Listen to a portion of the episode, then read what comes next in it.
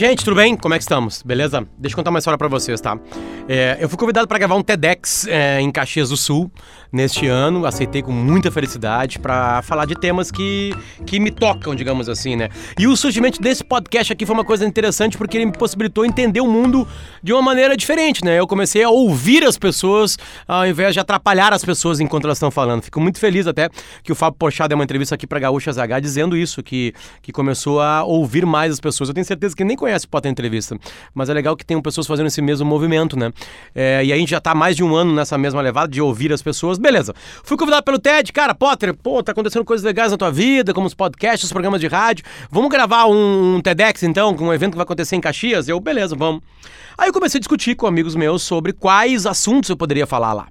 É, e aí o primeiro assunto que veio para mim foi uh, celular. Eu uso muito o celular, cara. O celular é um problema na minha vida. Gravei vários vídeos. Se vocês forem no meu Instagram ali, arroba Luciano Potter, vocês vão ver vídeos meus angustiado com o uso do celular. Eu uso demais o celular. É a primeira coisa que eu pego quando eu acordo, a última coisa que eu largo quando eu tô dormindo, quando eu vou dormir. Né? Isso atrapalha com meu filho, atrapalha com um monte de coisa. Beleza. Aí eu comecei a ensaiar, ensaiar, ensaiar. E aí foi criado um grupo ali, inclusive com pessoas do TEDx, para eles avaliarem como é que tá sendo, porque tem toda uma, todo alguns passos para conseguir chegar e gravaram, ouvir, chegar no dia e gravar o vídeo da, da, da pra TEDx, tá? Ah, uh, o que aconteceu? Eu comecei a ensaiar, ensaiar, ensaiar. Eu precisava mandar uma, um texto como se estivesse valendo. Né? E esse texto seria através de áudio para um grupo de WhatsApp. E eu peguei e mandei um texto sobre a dor da minha vida em cima de celular. O que acontece é que depois de ter enviado esse texto, me deu uma ideia de fazer um outro TED um TED um pouco mais próximo. Na verdade, quem me ajudou nessa ideia foi Marcos Pianges, porque eu, peguei, eu cheguei e mandei uma mensagem pro Pianges e falei assim, cara, se tu fosse eu, tu gravaria um TED sobre o quê? E ele assim, eu gravaria sobre tal assunto. Esse TED foi gravado sobre um outro assunto. Ele vai ser é, veiculado em seguidinho agora. Né? Como isso aqui é um podcast, você pode estar escutando isso aqui em 2021, então talvez ele já, já esteja no ar. Mas eu vou, eu vou avisar aqui quando o TED for, tá? E o assunto que eu falo lá é que as pessoas não estão ouvindo mais as outras, que é o tema deste podcast. Mas eu larguei de mão, então, do celular. Só que eu tenho esse ensaio e eu gravei esse ensaio e ele tem um 10 minutos e 12 segundos. E nesse ensaio eu falo sobre uma outra angústia da minha vida, que é o uso maciço de smartphone. Toda hora com ele. E aí o seguinte, como eu achei ele no meu celular, a partir de agora eu vou colocar para vocês. É um ensaio, vai ter erros ali, vai ter repetição, vai ter eu falando, ah, não, agora aqui no momento eu posso falar essa coisa ou essa coisa, beleza?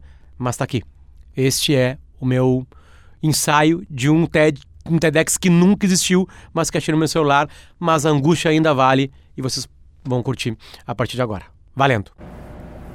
Eu fico 5 horas por dia no meu celular. O que vocês estão vendo na tela aqui é a minha realidade diária. 5 horas por dia no celular. Eu durmo umas 6, 7, aí a gente tem umas 13 horas. Nessas outras 13 horas eu fico no ar, porque eu participo de programas de rádio, eu gravo podcasts, eu faço reuniões comerciais muito legais. Eu, eu arranjo um tempinho também para almoçar, de vez em quando para jantar. E, e eu tenho um filho de um ano e meio que precisa de tempo também. Mas eu tô achando muito legal que a coisa que eu mais faço no dia depois de dormir, e eu durmo pouco, é estar no celular. Tá aqui. Eu tenho certeza absoluta que a minha história não é muito diferente de muita gente que está aqui. Eu tenho certeza absoluta que a minha história não é de muita gente que está agora aí. A gente passa tempo demais aqui. É formidável, é maravilhoso, é rápido, é ágil. A internet, quando é boa, a gente tem todas as informações possíveis. E aí entra uma outra característica da minha vida. Eu preciso estar informado. Eu sou um cara que precisa estar informado. É simples. Para pagar as minhas contas, eu preciso estar informado. E as informações chegam de todas as maneiras possíveis. E quase sempre nesse traquinho aqui. As informações chegam pela televisão também. E aí eu olho aqui dentro. As informações chegam em na rádio, quando eu abro uma rede social, quando eu abro Instagram, Instagram. Eu, por exemplo, eu sei de cor todos os lugares que a Bruna Marquezine e a Beyoncé Eu sei de todos os lugares que a Beyoncé foi na vida dela. Porque eu acompanho a vida da Beyoncé. Desde quando começou a ser importante para mim a vida da Beyoncé. Eu só queria, eu só precisava das músicas da Beyoncé. E da alegria da Beyoncé. Nada mais. Mas agora a vida da Beyoncé me interessa. Eu acho a coisa mais bonitinha, mães e filhas, como mães de todas as filhas. A Beyoncé me dá arte. E talvez seja só isso que eu preciso dela. Mas não, as redes sociais me deram de presente a vida da Beyoncé. Eu sei de cor e salteado a vida de todos os meus familiares. Não tem mais conversa quando os vejo, porque eu sei. Eu só perguntei como é que foi aquela viagem. E aí, eu tenho certeza que se encaixa na vida de vocês. A diferença é que eu preciso de informação para viver. Chega no mundo, mais ou menos, por hora. Estamos dando milhões de notícias. Luciano, tu não vai ler, cara. Tu não vai ler. E se precisar de verdade e for importante, abre o WhatsApp na, no grupo da família, que ali vai estar tá o quê? Vai estar tá a nossa tia nos contando. A nossa tia. A minha tia já aprendeu todos os presidentes do Brasil, inclusive os que já morreram. Chega lá, vocês viram que foi preso fulano? E aí todo mundo, não, tia, é fake news, é mentira. Tá lá minha tia.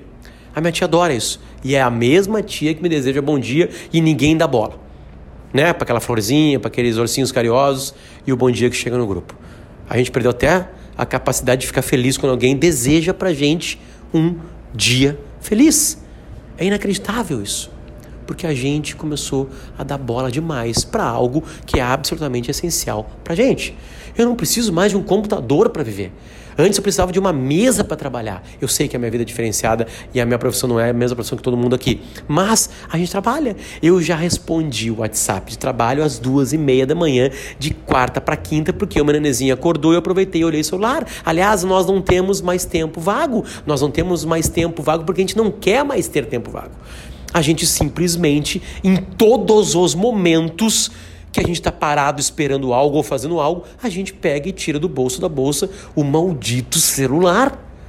É simples. A evolução humana vai ganhar um osso aqui em cima, aqui, de tão baixo que o nosso pescoço fica. Tem pesquisas apontando isso.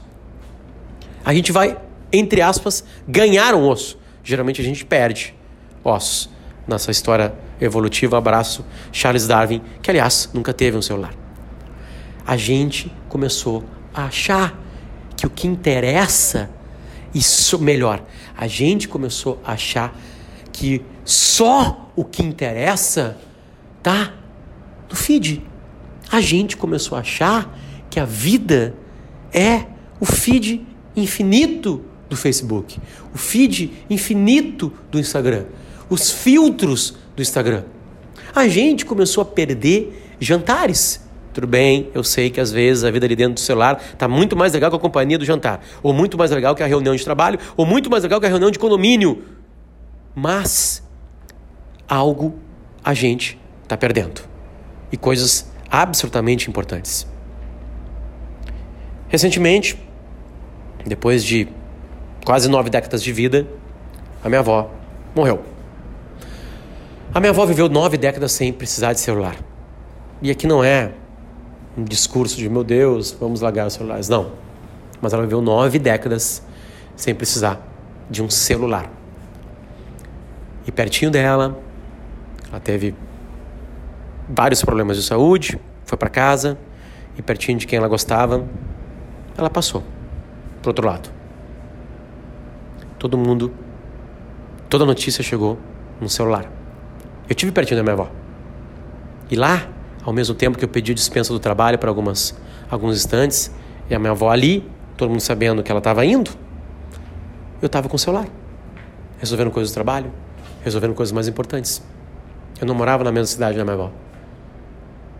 De repente, eu sinto a mão da minha avó, fraquinha, me puxando, pedindo atenção. A minha avó, com 90 anos de idade. A minha avó morreu e eu fiquei sabendo pelo grupo de WhatsApp que ela tinha morrido. E eu estava muito mais longe do que eu deveria estar. Tenho certeza que ela não está brava comigo. que ela entende essa vida que a gente estava levando. 90 anos de idade. Agora, eu vou puxar por um menininho de um ano de idade. Sempre a mesma história, sempre a mesma desculpa. Acordei, o que eu preciso fazer? Resolver coisas do trabalho. Fui lá, levantei, meu gurizinho levantou às sete e meia, troca a fralda, atenção, olho no olho, e aí eu pego e vou resolver as coisas na sala. Ele vem junto, engatinhando e andando, que nem um bêbado, né? Aquele andar bêbado gostoso, sem nenhum álcool no corpo ainda, tá ali, feliz a vida. E aí eu pego e coloco ele na frente um brinquedinho, porque eu preciso resolver as coisas mais importantes da minha vida, que são as coisas do meu trabalho. Eu sei que é o meu trabalho que coloca né, o leite caríssimo na boquinha dele, que alimenta aquela barriguinha dele. Mas naquele momento ele estava comigo. E eu botava ele no brinquedinho, baixava a cabeça pro celular, olhava pro brinquedinho, ele estava a 5 metros do brinquedinho. Oh, meu Deus do céu, o que, que é isso? Como é que ele foi para lá? Parece o gurizinho dos incríveis. Não. Pegava ele, trazia de volta, botava ali. Baixava a cabeça no celular, porque tinha coisa importante para resolver. Ele chegava, olhava pro lado, ele estava mais 10 metros da distância. E assim foi. Três ou quatro vezes. Daqui a pouco, o celular me sugou completamente. Parecia aquela televisão para os mais antigos de poltergeist. Sugou. Eu entrei. Já não tinha mais o mundo que eu estava ali. Eu estava no mundo virtual, resolvendo ou tentando resolver problemas. Porque isso é trabalhar, resolver problemas. De repente, eu olho para todos os cantinhos que eu tinha pego ele e ele não estava. E aí eu pego e olho para baixo. E quando eu olho para baixo, essa carinha apareceu para mim. Eu tenho certeza absoluta que vocês têm algo ou algo metafórico muito parecido com essa carinha. E essa carinha, ela não estava no meu feed, ela não estava nos meus e-mails e ela não estava naquele lugar que a gente acha que está a nossa vida. Essa carinha está no mundo real. É para destruir o celular, é para parar de trabalhar, é para montar uma pousada com qual dinheiro, gente? Em alguma praia brasileira? Não não é para todo mundo. Mas cinco horas por dia no celular e com apenas 2% de produtividade não é a vida ideal. Na real, eu devia ter ficado um pouquinho mais com a minha avó, focada 100% nela. E na real, essa carinha aqui podia ser. E na real, essa carinha aqui é a carinha que realmente interessa. A minha vida tá aqui. A minha vida não tá no meu feed.